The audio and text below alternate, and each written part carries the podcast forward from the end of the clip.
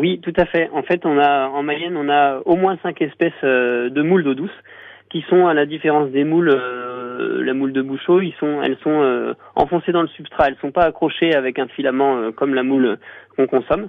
Euh, ce sont des moules qui ne se, qui ne se mangent pas puisqu'elles elles sont enfoncées dans le substrat.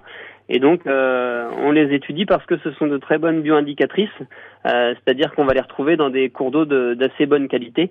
Euh, en fait, avant, historiquement, il y en avait des, les moules tapissaient les, les fonds des cours d'eau, notamment la mulette perlière, qui est une espèce qui produisait une petite perle de nacre. Et donc en fait, avant, elle tapissait les cours d'eau et ça, ça, avait un rôle hyper important pour les cours d'eau parce que ce sont de très bonnes filtrantes.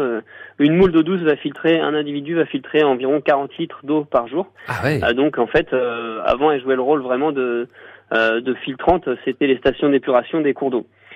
Maintenant, on constate que les populations ont beaucoup beaucoup disparu, beaucoup diminué. Euh, on en retrouve de moins en moins de moules d'eau douce et il faut vraiment les chercher. Donc on a un, aquascope, un tube avec un, plexiglas au fond pour nous permettre de, de regarder dans le fond du cours d'eau. Et en fait, la disparition est liée à l'évolution de l'agriculture avec euh, l'arrivée de tous les, produits, euh, les produits chimiques. On a une augmentation des nitrates dans l'eau et en fait, les, taux de nitrates élevés font que les jeunes n'arrivent pas à survivre dans les cours d'eau.